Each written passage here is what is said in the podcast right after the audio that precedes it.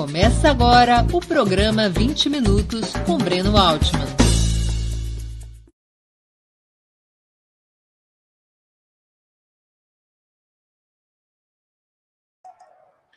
Bom dia! Está começando agora, hoje é 18 de novembro de 2022.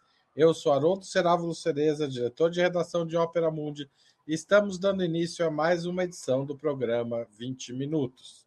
Nosso entrevistado de hoje é Bernardo Kucinski, graduado em Física pela Universidade de São Paulo. Bernardo tornou-se já na década de 70 um dos jornalistas mais respeitados do país por suas denúncias sobre a violação de direitos humanos pela ditadura militar. Nos anos 80, tornou-se professor de jornalismo da Escola de Comunicações e Artes, também da USP, que, depois de algumas décadas, lhe dedicaria o título de professor emérito.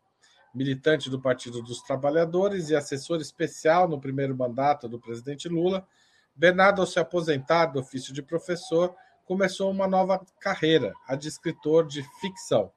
Seu primeiro romance, Cá Relato de uma Busca, foi sucedido por uma série de livros, sendo os mais recentes a distopia Nova Ordem, a novela vela Júlia nos Campos Conflagrados do Senhor, a reunião de quase todos os seus contos em A Cicatriz, que este ano disputa o prêmio de Jabuti de melhor conto, melhor livro de contos, e o folhetim O Colapso da Nova Ordem.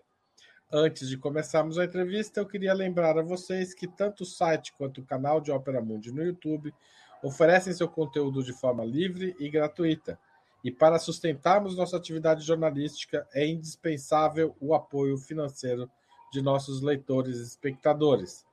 Esse apoio pode ser dado de seis formas: através da assinatura solidária em nosso site no endereço operamundi.com.br/apoio. Você também pode se tornar membro pagante de nosso canal no YouTube. A terceira forma é contribuir durante essa transmissão com o Super Chat. A quarta com o Super Sticker, também durante a transmissão. A quinta é para quem está vendo o programa gravado. Tem uma ferramenta chamada Valeu, Valeu Demais, que você é, usa para apoiar é, o programa depois, quando você estiver assistindo. E também você pode fazer um Pix. Nossa chave é apoie.operamundi.com.br e nossa razão social é última instância editorial limitada. Contra o jornalismo das grandes corporações e contra as fake news, apoia o jornalismo independente de qualidade. Bernardo, é uma honra receber você aqui. Obrigado. Eu que agradeço o convite da Opera Monte. Vamos lá. Bernardo, você começou a produzir ficção tardiamente ser escritor fez você repensar sua trajetória? O que escrever ficção te ensinou sobre você que você ainda não sabia? Bom, a, a principal fenômeno foi que eu me senti muito satisfeito por, digamos, me quase que me recriar. Né? Eu nunca tinha escrito ficção. A vida inteira eu escrevi, escrevi, escrevi é, crítica de, da mídia, é, livros sobre economia, livros sobre jornalismo. Tenho, eu tenho, inclusive, livros publicados no exterior, é, mas nunca tinha escrito ficção. E quando eu comecei a escrever ficção, eu, eu me diverti. Foi uma coisa tão gostosa, tão agradável, sabe?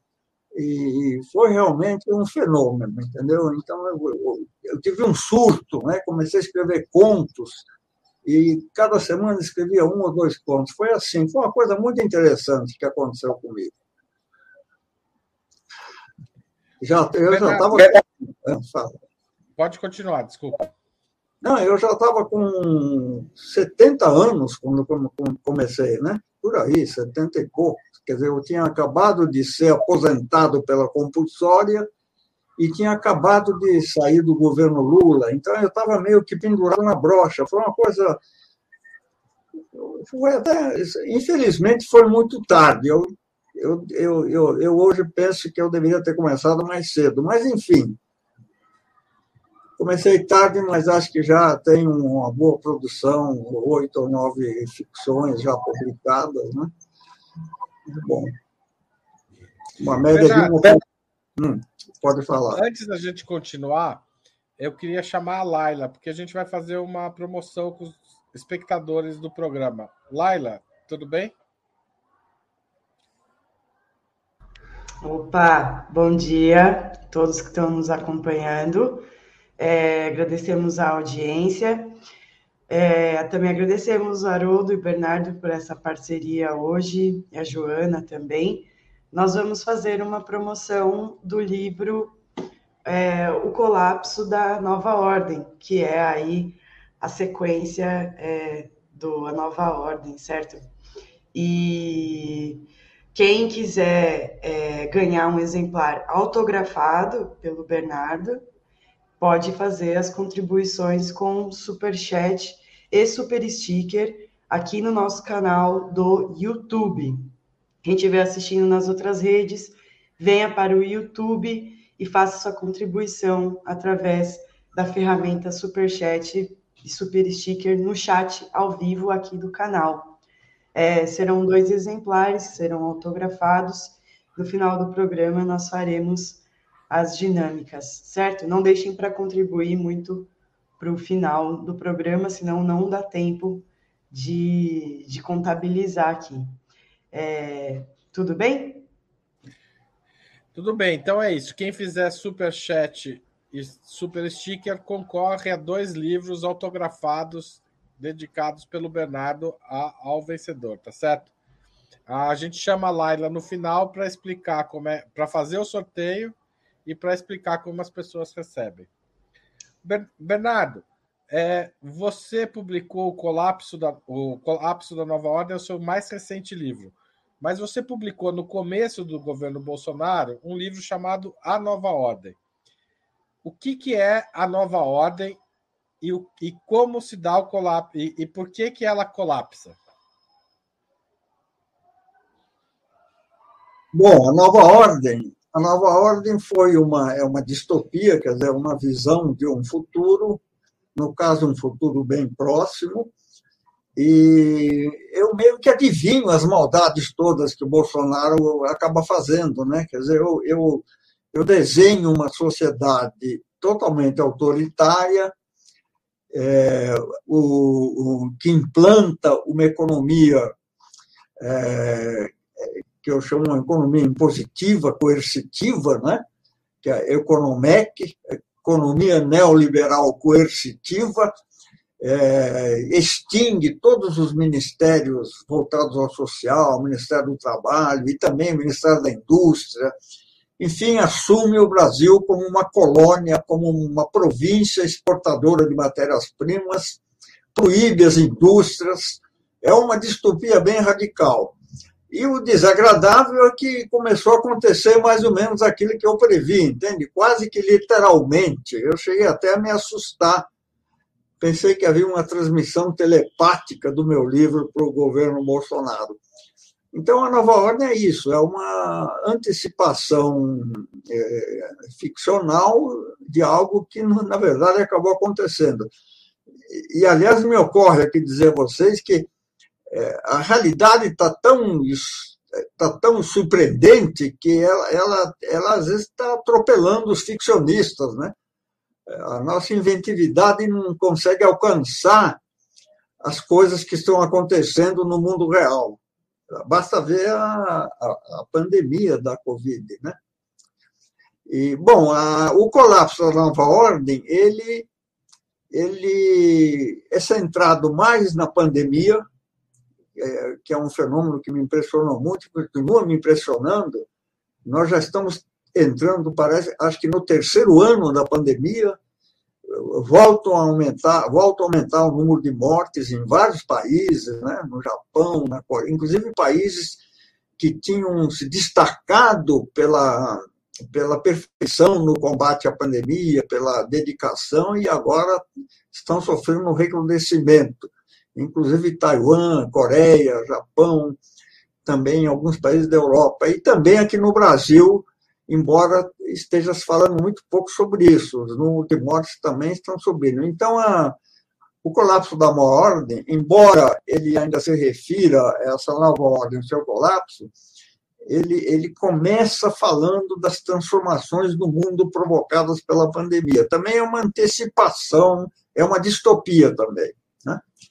E depois é, mostra como é que essa a, a nova ordem começou, se, começou a se atrapalhar nos seus próprios mecanismos e gerando é, tensões internas, gerando dis, é, discordâncias, e no fim ela acaba colapsando. Né? É, o principal motivo do colapso, que eu meio que inventei também, é que a nova ordem tinha criado um sistema de penetrar na mente das pessoas e condicionar a mente das pessoas. Né? E um sistema físico, material, eram um, um chips. Né? E a, a pandemia, o, o vírus da pandemia, ele, quando ele afeta o cérebro, como ele de fato afeta, ele prejudicou o funcionamento desses chips. E as pessoas começaram a pensar de novo, autonomamente, criticamente, aí é o colapso da nova ordem. Enfim, é tudo figurativo, né? Então, justamente por ser figurativo, entra em questão o governo Bolsonaro. Você acha que as pessoas estão começando a pensar de novo? Como você vê esses episódios de protestos em frente a quartéis pedindo intervenção militar, etc., mesmo depois da derrota de Bolsonaro por Lula? Olha, esse é um fenômeno político que já está bem claro, porque ele, ele começa a se formar nos Estados Unidos com, com o trumpismo e ele está sendo imitado no Brasil. É um, é, um, é um tipo de fazer política com inspiração fascista, mas valendo-se de recursos que não, que não havia na época do fascismo. Aliás, a gente deve lembrar também que o fascismo, especialmente o nazismo, também se aproveitou na época de recursos novos, no caso, o cinema. Ele ele utilizou-se muito do cinema para, para influir na mente das pessoas. Né? Foi o uso revolucionário do cinema. E agora nós estamos vendo o uso da, dos fake news e das redes sociais com o mesmo propósito que, com que os nazistas usaram o cinema. Então, esse fenômeno ele não é só brasileiro. Ele, ele, e, eu acho que vai continuar, porque ele se inspira no Trump, e o Trump vai continuar. O Trump insiste que, inclusive, que ele vai ser candidato de novo. É, são são é, formações sociopolíticas na sociedade que permanecem durante muito tempo. Eu não sei quanto tempo isso vai durar, mas é um fenômeno que veio para ficar, eu penso que alguns anos, né? até que fatos novos e é, situações novas, mudanças novas na economia propiciem um novo cenário. Né? É, e também a gente é, é, deve enquadrar isso como, digamos, a, a parte mais, a manifestação mais patológica, mas de um ressurgimento da extrema-direita é, que é mais universal ainda. A extrema-direita está tá, tá se reforçando e ressurgindo em Israel, na Hungria, nos países nórdicos, na, Fran na Itália. É, entende? Então, é, estamos entrando numa era de, é, não digo hegemonia, mas de grande predomínio de, de, de, de, formações políticas de direita e extrema-direita, algumas delas, inclusive, é, valendo sobre fanatismo religioso, como é o caso do Brasil e como é o caso de Israel. Em Israel, por exemplo, o novo governo agora tem um predomínio de grupos religiosos de extrema-direita, é, xenófobos, fanáticos e quase que até racistas, inglês.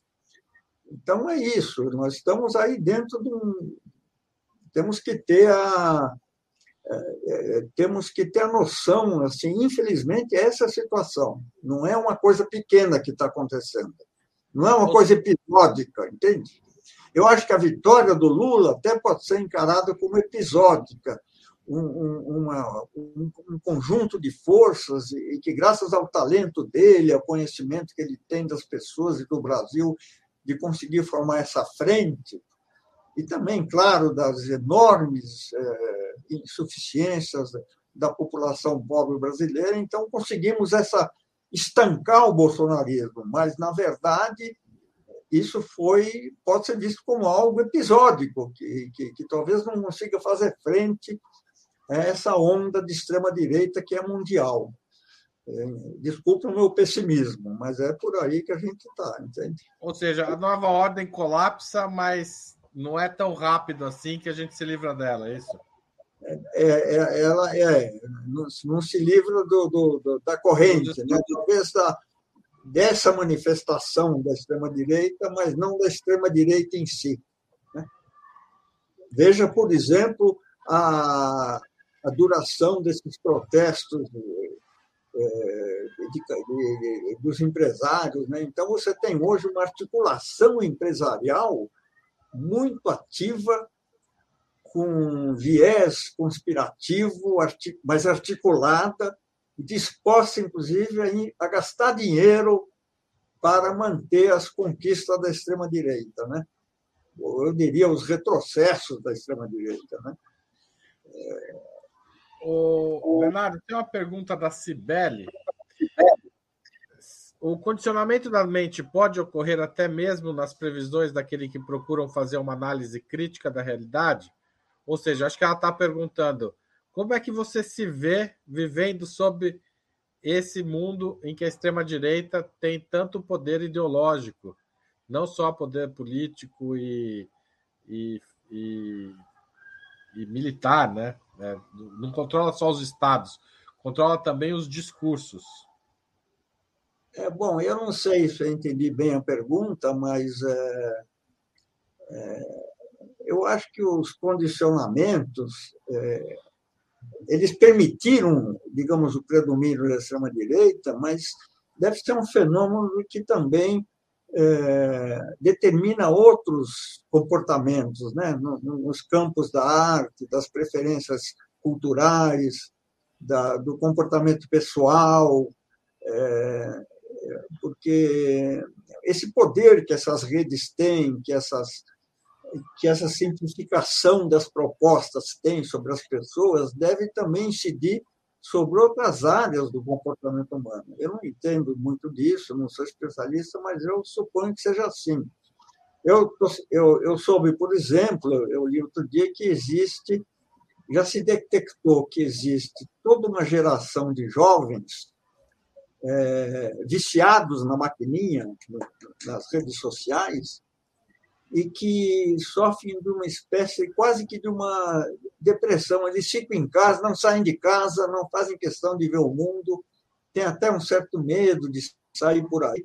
Muitos ficam nos seus quartos, só saem para comer, uma, uma apatia, um comportamento meio que passivo e apático, e que não se limita ao campo estritamente político ideológico, entende? É mais geral. Não sei se foi essa a pergunta, mas é, essas coisas estão acontecendo. Entende?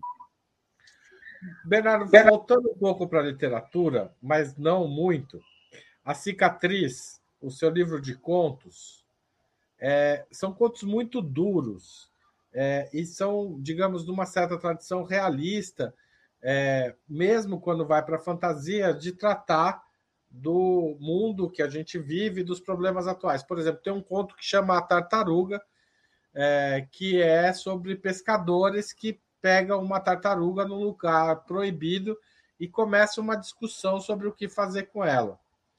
É, esse conto tem até um final razoavelmente feliz, mas para a tartaruga, não para quem fica no barco depois. É, como é que como é que é escrever contos é, dessa forma?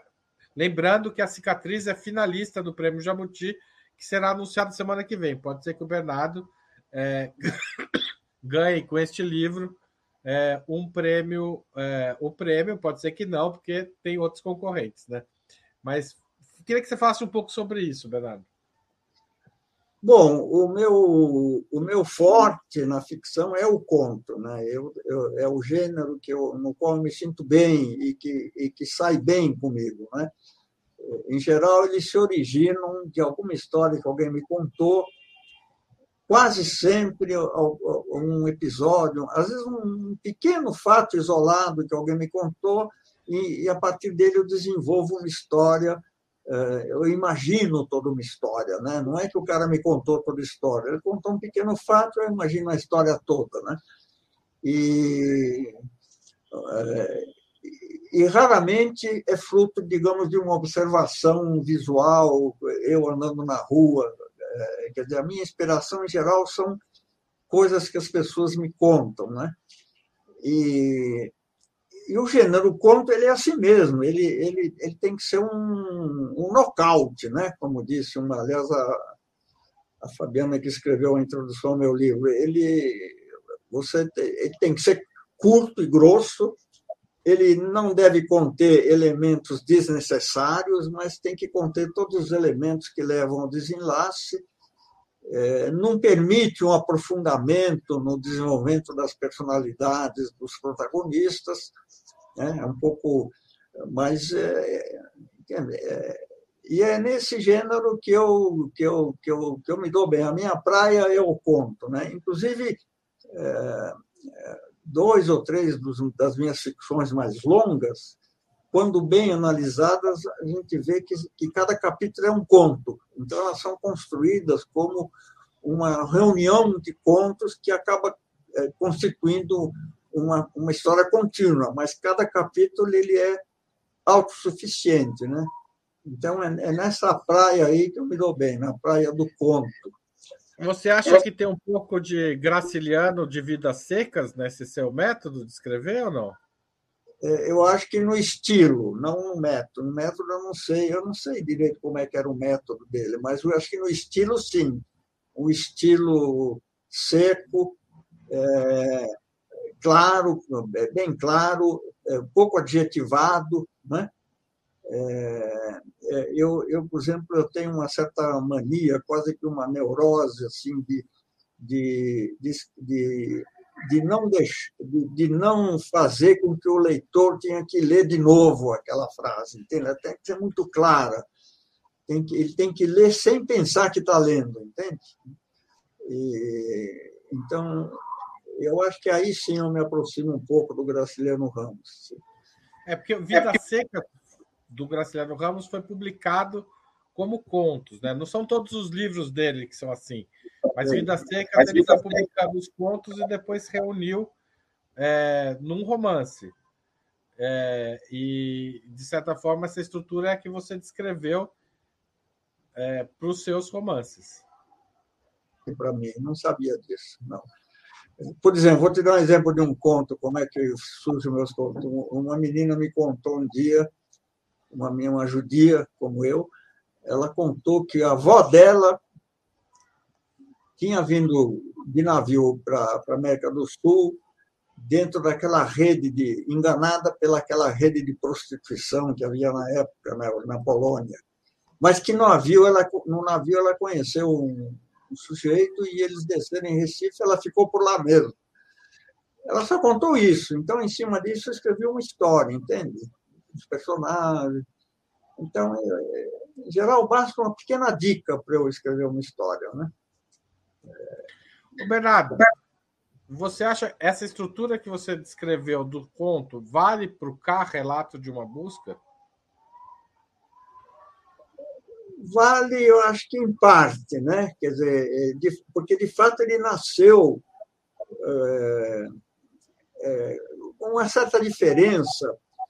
Ele também é formado de cada capítulo é, é, autônomo, mas com a diferença de que não é que eu ouvi um, uma pequena dica, escrevi, sentei, escrevi uma historinha.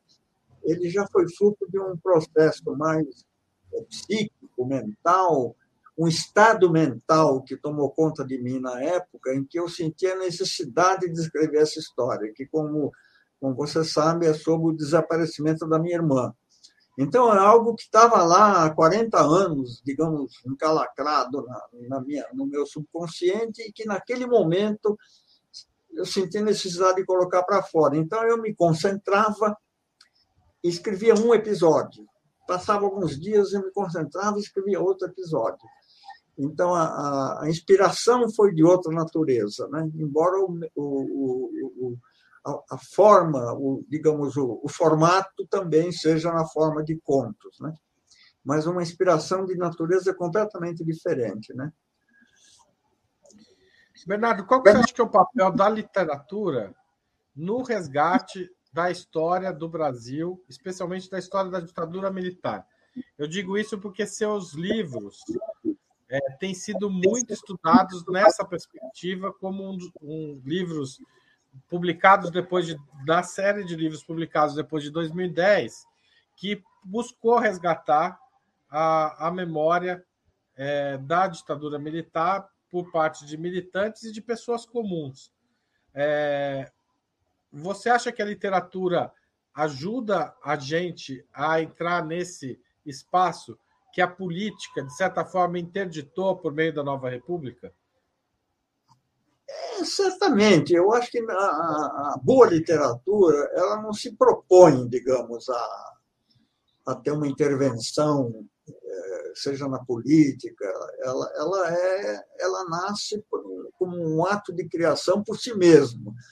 Mas no, nesse, nesse campo que você fala da, do conhecimento das atrocidades da ditadura, das maldades desses regimes autoritários, é, a ficção eu acho que ela acaba ajudando porque ela vai ser lida por pessoas que, que não necessariamente leriam textos políticos, teses ou livros, é, livros de história, mas que leem literatura. E elas acabam se emocionando, se motivando através da literatura em campos que, normal, que não necessariamente elas entrariam de outra forma, entende? Eu acho que por, por esse motivo, sim, ela contribui muito, né?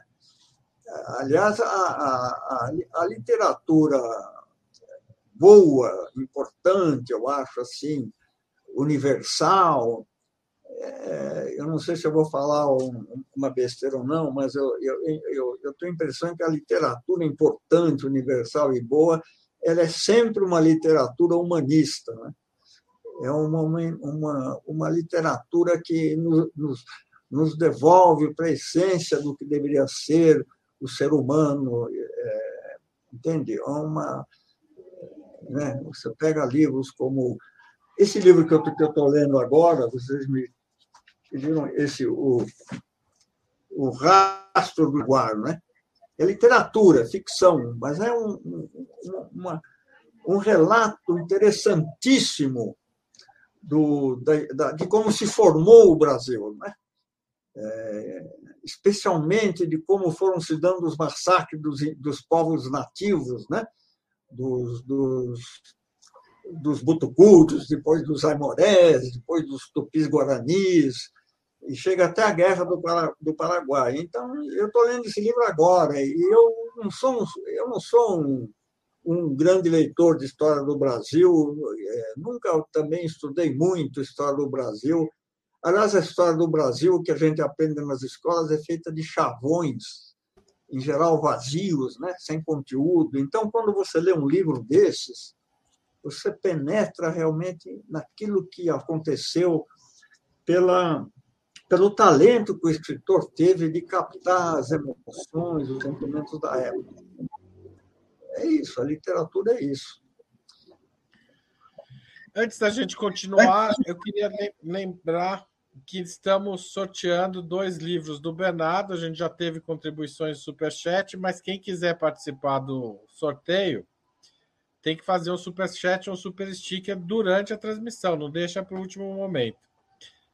É, o, o livro que vai ser autografado por Bernardo é este aí, O Colapso da Nova Ordem, publicado agora em 2022, e que é a sequência do livro chamado A Nova Ordem. Bernardo, é, recentemente, numa conversa que eu participei, você contou que é, escrevendo, você, ou pelo menos quando você passou, não sei se foi o ato de escrever, mas você se deu conta de que você era filho do Holocausto, né, filho no sentido que era de uma família muito marcada pelo Holocausto e que foi essa percepção veio à tona recentemente quando você estava fazendo ficção. É, como que é essa? Como que foi essa descoberta? É, bom, já quando eu escrevi o K, tem um capítulo em que eu, em que eu, em que eu mostro um, um certo distanciamento da minha mãe em relação à minha irmã, não é? Um, um, e aí depois eu comecei a pensar nisso, eu comecei a, a olhar melhor as datas. E aí eu descobri que tanto eu como a minha irmã, nós nascemos quando estava se dando o Holocausto. Quer dizer, eu, eu nasci em 37, então, quando eu tinha, quando a, a, os alemães invadiram a Polônia e deram início à matança indiscriminada de judeus, inclusive da família da minha mãe, eu tinha dois anos de idade. Então, certamente eu tinha uma mãe é, traumatizada, talvez até deprimida, né? certamente. E quando a minha irmã nasceu em 45, já o, o, o, as dimensões do Holocausto, das quais a gente, as pessoas continuaram duvidando durante muitos anos, elas, elas se tornaram, foram comprovadas, né? E já não havia realmente esperança nenhuma, né? Então, tanto eu como a minha irmã, nesse sentido, no sentido de, de vivermos a tenra infância com pais afetados diretamente pelo Holocausto, eu acho que isso nos afetou também emocionalmente. Acho que nesse sentido que eu percebi que eu sou, eu também fui afetado pelo Holocausto. Como, aliás, uma geração inteira de, de jovens brasileiros é, de famílias judaicas, inclusive muitos escritores, né? E, e, isso vai se ver, inclusive, até num certo gênero literário aqui no Brasil, de escritores judeus que falam dos pais, dos avós, e falam do Holocausto, entende? É, eu, não, eu não tinha me dado conta disso antes, só quando eu comecei a escrever o K. Mas você, é, mas esse sentimento veio quando você estava escrevendo um livro infantil, seu livro infantil, não é isso? Ah, sim. Esse livro foi depois do K, foi um convite que a Companhia das Letrinhas me fez, a Júlia. É uma coleção que eles têm que chama Memória e História, em que pessoas já com um certo renome falam da sua infância.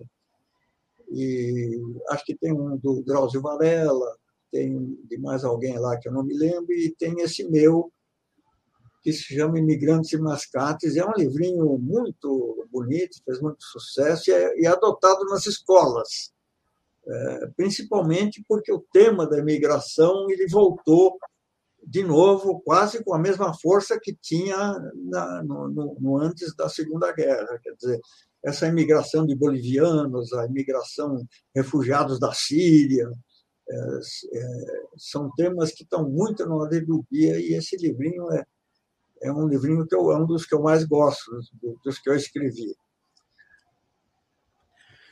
Bernardo, é. além desse livro para crianças, né, infantil, você escreveu recentemente Júlia nos campos conflagrados do senhor, que foi. Põe aí, põe o outro, Laila. Pode deixar lá, ó, Imigrantes e Mascates, que foi o livro que o Bernardo falou agora há pouco. Além de Imigrantes e Mascates, o Bernardo escreveu recentemente um livro que se chama Júlia nos campos conflagrados do senhor, que trata da ditadura militar e que o Bernardo também pensou para um público é, escolar, digamos assim. É, o seu, é, é, um livro que, desde o começo da publicação, você falava que gostaria que ele fosse lido por estudantes do ensino médio. Não apenas, mas que chegasse nas escolas. Aliás, ele tá, foi selecionado pelo PNLD 2021. O processo de escolha acaba hoje, está em andamento. Pode ser que alguns professores assistindo escolham seu livro.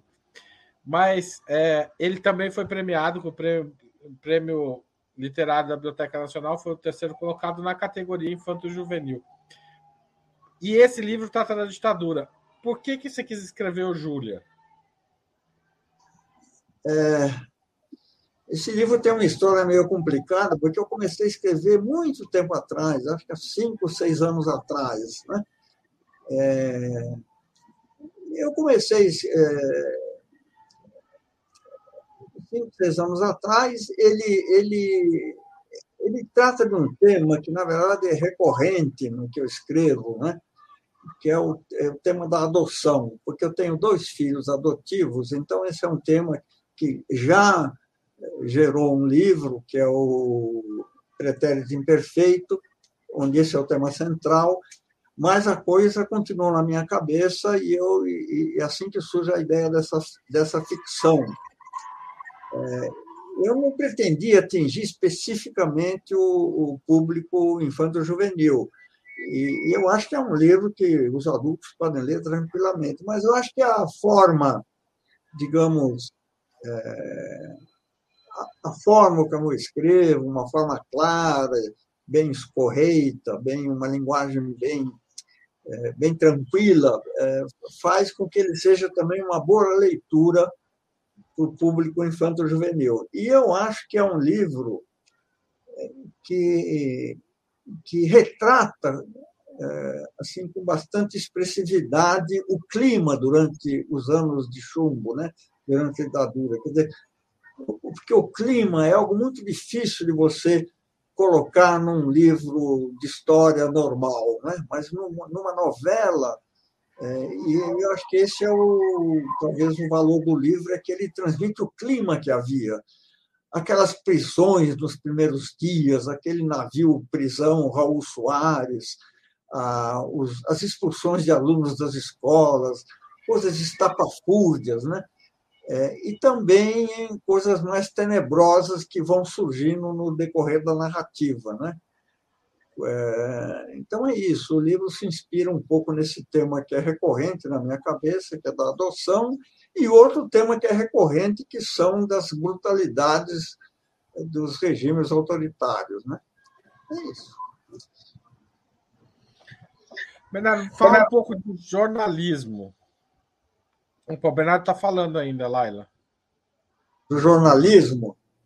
Bom, eu, eu, quando me, eu quando vi que eu tinha virado escritor, eu me senti muito bem e eu resolvi também, em benefício da, da minha nova identidade, romper, é, não voltar mais ao jornalismo, cortar, fazer um corte. Porque como eu relativamente conhecido, tem demandas, entrevistas, às vezes pede um artigo e colaboração, mas eu resolvi cortar tudo, não, não sou mais jornalista. Né? E raramente, só em situações muito especiais, eu ainda volto a tratar desse assunto. Né? É, agora, eu já quando eu era jornalista, eu tinha muitas críticas ao jornalismo, é, especialmente ao jornalismo brasileiro, né, mais do que ao jornalismo, digamos, anglo-saxão ou dos americanos. E depois veio essa, esse terremoto que foi o mundo digital, que ele solapou, no meu entender, todas as bases tradicionais do jornalismo.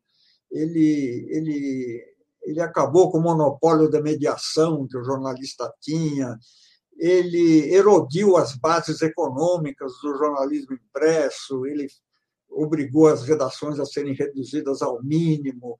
Enfim, foram transformações profundas. E eu acho que o jornalismo ainda não se reencontrou nesse novo mundo. Né? Ele não se reencontrou.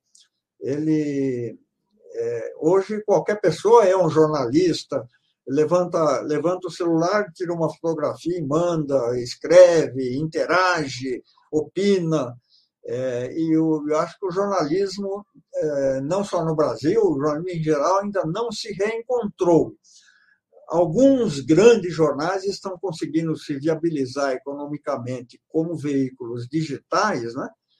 É, eu acho que o New York Times, o Guardian, o Wall Street Journal, o Financial Times, mas centenas e centenas de jornais em todo o mundo estão desaparecendo, já desapareceram e estão desaparecendo, continuam a desaparecer. E eu prevejo é, o fim próximo das versões impressas, tanto do Estadão, que hoje nem é Estadão, é o Estadinho, né? e também da Folha de São Paulo, que são. É, porque não tem mais sentido você você derrubar uma floresta de eucaliptos e produzir é, bobinas gigantescas de papel e transportar lá para a marginal do Tietê e imprimir um jornal para ele chegar na casa do, do, leitor no dia seguinte, né? quando ele já, já, já sabe de tudo aquilo que aconteceu. Então, essa versão impressa dos jornais ela, ela, vai, ela vai desaparecer inevitavelmente. Então, o jornalismo tem que se adaptar mais rapidamente ao digital e conseguir uma diferenciação em relação, em relação a esse universo numeroso de intervenções de não jornalistas, se é que ele vai conseguir essa diferenciação, entende? Então, eu acho que o jornalismo hoje é uma profissão em crise, certamente em crise. Não estou ouvindo, Haroldo. Foi culpa minha, desculpa. A Maria Fernanda fala sobre a redemocratização da mídia. Por muito tempo, inclusive quando você era professor, e aqui eu abro um parênteses, o Bernardo foi meu professor, né? E hoje eu sou editor dos livros dele. Quem não sabe, está sabendo agora. Eu, eu, li em primeira mão vários desses últimos livros do Bernardo, os quatro últimos eu sou editor deles mas por muito tempo a, a questão é da democratização da mídia era lutar contra os monopólios. Né? Você era professor da ECA, a gente fala, ouvia isso na sua aula, de outros professores, como Jair Bonin, por exemplo. Agora, a gente tem, além da questão dos monopólios, da comunicação que permanece, a questão das plataformas oligopólicas, digamos assim, como o Google, YouTube, né, que é o mesmo grupo, Facebook, etc. Qual que é o papel de um governo nacional, como virá, virá a ser o governo Lula, nesse cenário? É possível pensar numa democratização da mídia nessa conjuntura e, e paralelamente, um reforço do jornalismo de qualidade? Eu nunca fui muito adepto, digamos, da expressão democratização da mídia, porque você não torna democrática uma pessoa que não é democrata, né? Um jornalista que não é democrata ou uma empresa é, que tem um, uma ideologia, digamos, mais, mais restritiva à democracia. É, eu, eu, eu, eu, eu mesmo, quando eu já era professor, eu punha mais ênfase na questão da ética jornalística, que no Brasil ela, ela, ela não, não tem, digamos, a, o enraizamento que ela tem na boa mídia anglo-saxã, europeia e americana. Né? Quer dizer, aquela ética de que a função do jornalista é buscar a verdade, é, e, e aqui é uma ética meio comprometida, né? sempre foi muito comprometida. Né? É, e para os jornalistas, sempre foi muito mais fácil, digamos, sempre botar a culpa no patrão. Entende? É o patrão, o patrão que manda, não sei o quê. Mas as coisas não são assim, as coisas são mais complexas. Né? E, então, é, agora, quando ao papel do governo, na minha opinião, o papel do governo tinha que ser assim: em primeiro lugar, não é democratizar a mídia, é democratizar o mercado. Melhor dizendo, regular o mercado como ele é regulado em alguns países mais avançados. Por exemplo, uma, uma empresa não pode ter, ao mesmo tempo, jornal, rádio e televisão. Ou ela tem uma coisa ou tem outra. É, e por aí afora, entende? Para como também acontece nos outros setores eh, da, da, da produção, inclusive material.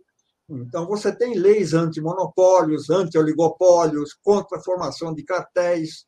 O mesmo tipo de leis deveria vigorar para a mídia.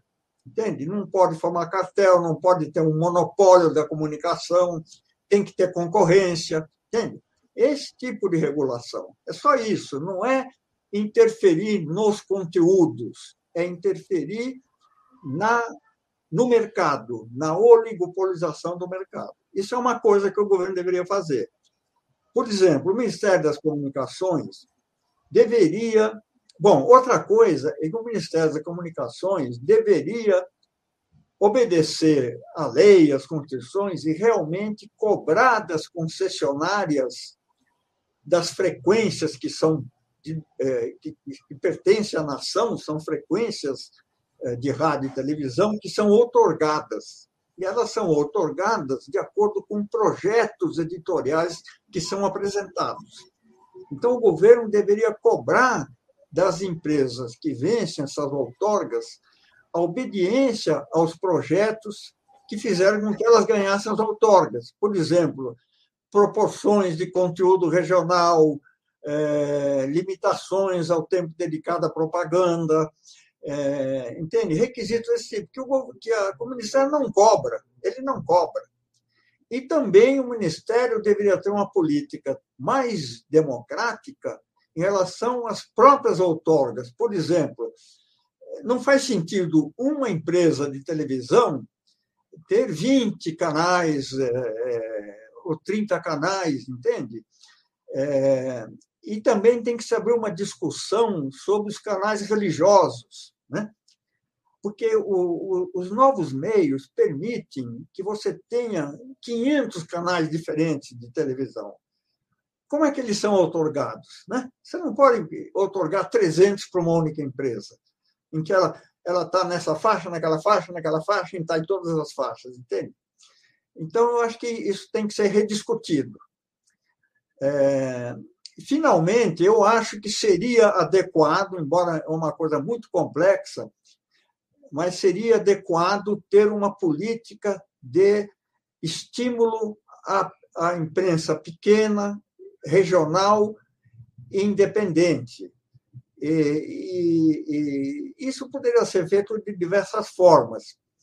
E também poderia ser feito um programa de estímulo à produção independente, é, e também poderia ser é, é, feito um programa de, de configuração gradativa de uma rede pública de televisão, que não tem interesses no lucro, mas apenas no, no, no interesse público, como existe a rede pública nos Estados Unidos. Isso poderia ser feito gradativamente, concatenando, ligando as diferentes emissoras educativas, universitárias, é, TVs como a TV Cultura, a EBC, entende? Podia-se tranquilamente, gradativamente, formar uma rede pública, uma rede de, pública que não precisa seguir é, ditames da publicidade, da propaganda e de lucro, entende? Então, são três ou quatro frentes bastante possíveis, entende? Mas, fundamentalmente, é preciso também que os jornalistas brasileiros é, façam uma, um mergulho na sua própria consciência, no, no, na sua própria praxis, para usar uma palavra um pouquinho mais sofisticada, e, e, no sentido de recuperar aqueles valores é, é, tradicionais da boa imprensa, de busca da verdade, é, que é inclusive a forma de combater os fake news, né? É isso. Bom, falei demais já. Não, não, não falou não. Acho que é, é, essa essa briga que você tem pelo papel do jornalista se impor, né? Impor, é, digamos, a praxis da profissão no local de trabalho. Eu acho que era uma questão fundamental, né? É, porque de fato a, o, os donos da imprensa têm muito poder mas a, a coletividade dos jornalistas se, é, se, pode também construir um contrapoder com, com efeito limitado, mas pelo menos para não deixar chegar onde chegamos, né? Que é, realmente o jornalismo nos últimos anos das grandes empresas deixou muito a desejar, né? Olha, eu vou te dar um exemplo. Hoje, esse conceito de assédio ele se desdobrou várias aplicações. Né? Você tem assédio trabalhista, antes era só assédio sexual, mas você tem assédio trabalhista. Assédio... Então, pode-se perfeitamente aplicar nas redações o conceito do assédio. O patrão não pode assediar o jornalista para obrigá-lo a, a, omitir a informação ou a deformar a informação, entende? Então, ou a repetir palavras de ordem disfarçadas de informação, né? Isso ah, é, é muito comum, né? Que é, ah, é, por exemplo, uma, uma que eu ouvi bastante era que o Sérgio Moro tem 94% das sentenças aprovadas em outras instâncias. Só que as outras instâncias eram uma só, era o TRF4, né, praticamente, que estava jogando junto com ele desde o começo. Então, isso durante a perseguição ao Lula ficou muito evidente. Né? E a gente ouvia isso cada vez que alguém questionava a, a, o que depois se comprovou a parcialidade de Sérgio Moro. Está tendo bastante super sticker e super chat aqui, Bernardo. Eu queria fazer uma pergunta que o Silvio Davi Pationic fez, que foge um pouco dos temas que a gente tratou até agora, mas que achei bem interessante. Ó, numa entrevista bem anterior, você declarou que não abria mão de duas convicções da juventude: o socialismo e o, so e o sionismo. Isso ainda vale? É, não, acho que não vale mais. Não.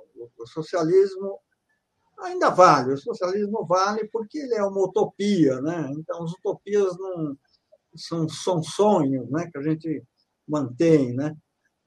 O sionismo ele ele ele se esgotou a sua etapa, digamos, construtiva se esgotou e hoje ele entrou numa etapa é, eu diria, desconstru... de desconstrução dos ideais que levaram à constituição do Estado de Israel.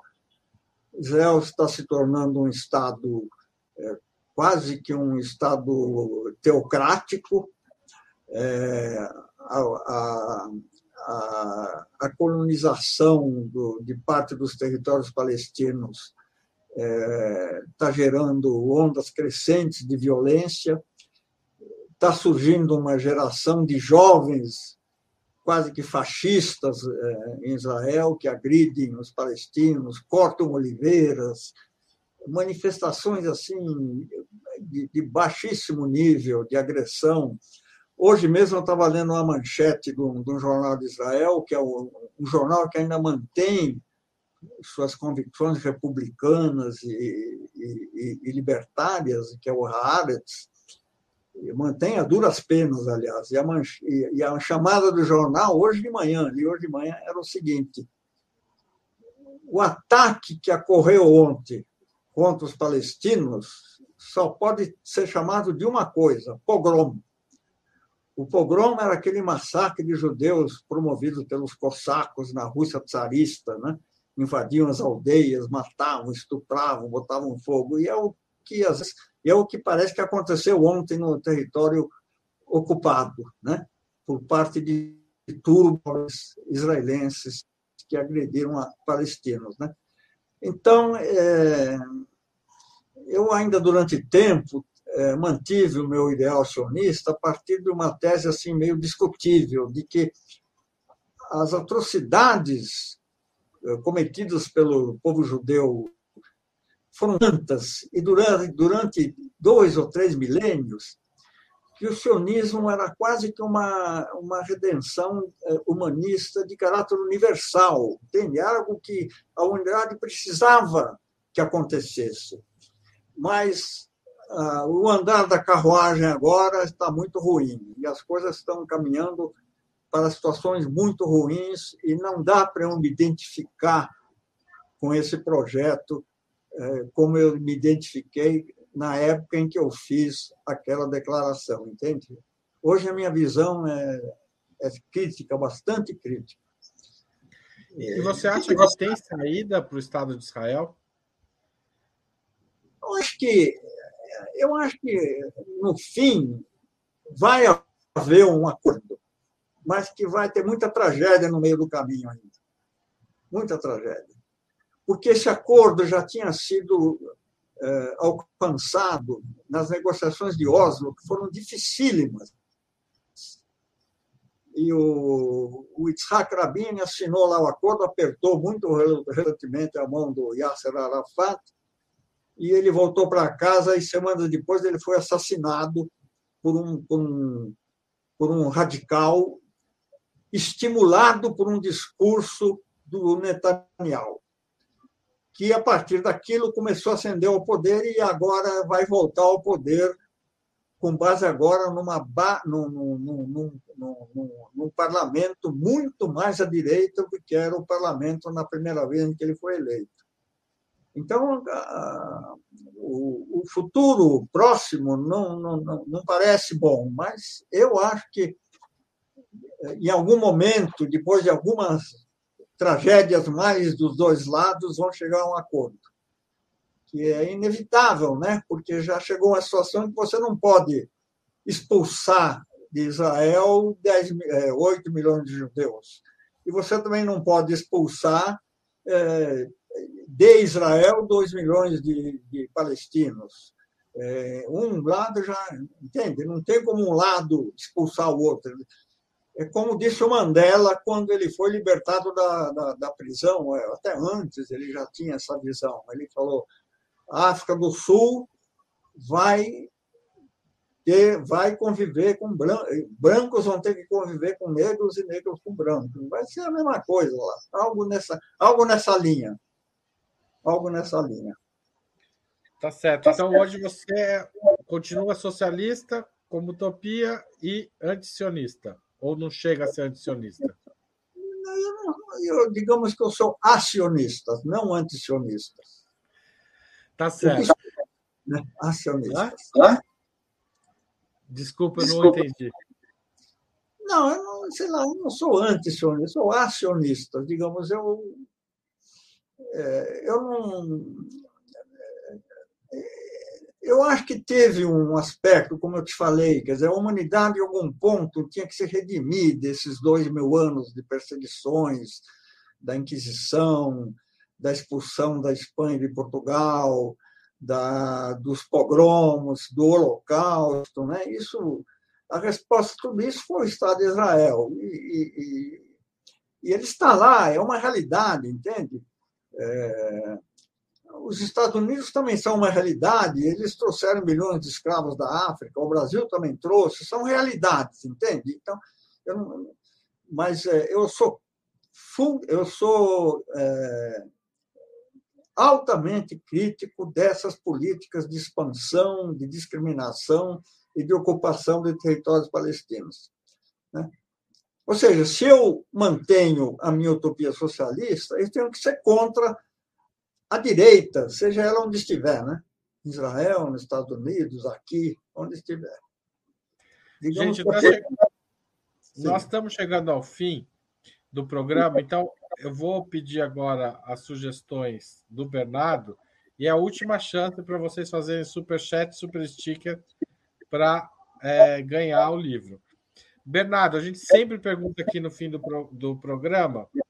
Ó, bom, tem uma pergunta aqui que vou, vou fazer aqui. Ferreira Neto pergunta: e sobre o aparato militar? É, o que, que você pensa da, da questão militar hoje no Brasil, às vésperas da posse do Lula? Se você puder. Bom, eu não, não tenho muito conhecimento, mas eu não dou muita importância para o aparato militar. É, na sociedade brasileira de hoje, eu acho que o aparato militar não tem a importância é, que tinha há 40, 50 anos atrás. Já naquela época não tinha muita importância. Tanto assim que quando Lula organiza as greves operárias, é, eu me lembro uma das primeiras grandes greves, é, é, a dos, a dos, a dos condutores de veículos de São Paulo, envolvia mais trabalhadores do que toda a guarnição militar que havia na, na, na, entende? Não, não, não, e hoje, na era cibernética, os exércitos não são mais formados de colunas e colunas de soldados, né? São, é, são exércitos que trabalham mais com a inteligência, com um pequeno número. E isso é inevitável também no Exército Brasileiro. Eu não dou muita importância, não, embora tem que se fazer uma ressalva. Da mesma forma como eles não, não, não têm essa dimensão que se pensa, um, um, um pequeno grupo de um, um, único coronel comandando um pequeno grupo de, de, de, de sargentos e de soldados pode invadir um congresso e criar uma enorme confusão. Entende? Fizeram isso na Espanha, muito depois da morte de Franco, fizeram isso no, na Argentina, teve esse episódio que invadiram o Congresso. Então, é, essas coisas podem acontecer, mas eu não creio que existe hoje um, um fundamento, uma base social e política, econômica para ver ser implantado um regime militar. Não vejo, de forma nenhuma. Não tem condições, não. Tá certo. Então, tá certo. voltando, antes da pergunta que pegou pelo, pela, pelo o peixe passando pelo rabo, pegou no anzol ali, do Bernardo, é, pro, do Ferreira Neto para o Bernardo, é, eu estava dizendo que é a última chance para vocês fazerem super chat, super sticker, e eu vou pedir a você, Bernardo, algo que a gente pede sempre para os nossos convidados. Que livro você está lendo e que filme ou série você viu e gostaria de recomendar para quem está assistindo? Bom, o livro eu já mencionei, é esse O Rastro do Jaguar, do Murilo Carvalho. É um livro realmente surpreendente, uma riqueza de pesquisa histórica, uma trama bastante sofisticada e elaborada. E o Murilo, ele foi jornalista, foi colega, companheiro meu no jornal Movimento, onde ele ele, ele escrevia uma sessão é, pioneira na época em que ele descrevia tipos sociológicos novos que as pessoas não conheciam. Por exemplo, boia fria, morador do corredor. Do corredor é, então, eu, eu me surpreendi. Aliás, eu encontrei esse livro numa, numa dessas bancas de jornal que vende livros a 10 reais e, e, e, me surpreendi. E foi prêmio Leia no ano 2000, se não me engano. Quanto a filme, eu, eu recomendaria o Argentina, 1985, que descreve o julgamento que mandou para a cadeia os os, os militares argentinos devido às atrocidades que cometeram. Embora eu devo confessar que eu fiquei um pouquinho decepcionado com o filme. Eu pretendo assistir de novo, porque a gente, quando assiste a primeira vez, fica um pouco preso na, na trama e não presta muita atenção. Mas a, a, essa primeira vez que eu assisti, achei que o filme falta um pouco de ritmo no filme, falta falta tensão, né? Falta tensão. É, e, principalmente, eu acho que não faz jus à dimensão das atrocidades cometidas pelos militares na Argentina, que é uma coisa espantosa, espantosa. Eu tenho lido muito sobre isso e é espantoso, né? As, como as, as militantes mulheres eram estupradas continuamente, as crianças eram sequestradas, é, é, as pessoas eram jogadas no mar. É, o filme, o filme ele, ele não faz jus à dimensão dessa tragédia, né?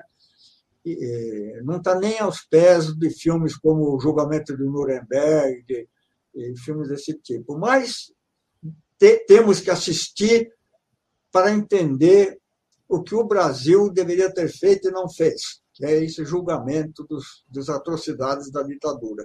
Eu mesmo vou assistir de novo para analisar com mais detalhe. Tá é certo. Isso. Bernardo, a gente, eu não falei aqui de um dos livros, o primeiro livro do Bernardo que eu li, que eu acho que a gente pode falar numa outra entrevista, que é Jornalistas e Revolucionários, é, que é o doutorado do Bernardo, sobre a imprensa independente. É, e eu acho que vale uma entrevista sozinha, um dia a gente falar sobre isso. Mas, Bernardo, queria te agradecer muito por essa hora de entrevista, pela conversa sobre literatura, política, relações internacionais, e te agradecer por isso e pelas aulas que você me deu quando eu era estudante da ECA. Tá bom, eu que agradeço a oportunidade que vocês me deram. Eu me despeço de vocês todos. Boa leitura, bons filmes e até uma próxima vez. Tá certo. Bom, é, eu queria encerrar aqui essa transmissão chamando vocês a acompanhar a programação de Ópera Mundi e é, eu tenho que chamar a Laila, eu estava quase esquecendo. Laila, quem ganhou, quem, quem vai ganhar o prêmio? Entra aí com a sua ficha Já pensou se eu saio sem fazer a, o sorteio? É, calma lá, calma lá, pessoal. Agradecemos a todos que contribuíram. O Bernardo também fica aqui mais um tempinho com a gente para você ver aqui. É, nós fizemos hoje no programa a promoção do livro O Colapso da Nova Ordem, do Bernardo, né, Kucinski, editado aí pela Alameda.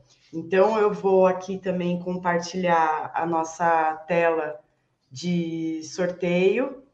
É, e também nós, nós vamos fazer para maior lance hoje, né? Um é para o maior lance e outro é para o sorteio. O maior lance na somatória, né? foi o da Glícia, é, Glícia Oliveira.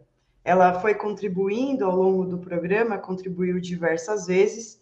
É, ela fez um, um, lance de 20, depois fez um comentário de 10, enfim. Glícia, você levou o livro do Bernardo, tá? Autografado, ele vai deixar autografado para você. É, você precisa informar os seus dados para a gente no e-mail comercial@operamundi.com.br, certo? É, então, Glícia, por favor, já escreve para a gente aí seu endereço com o CEP, tudo bonitinho, tá?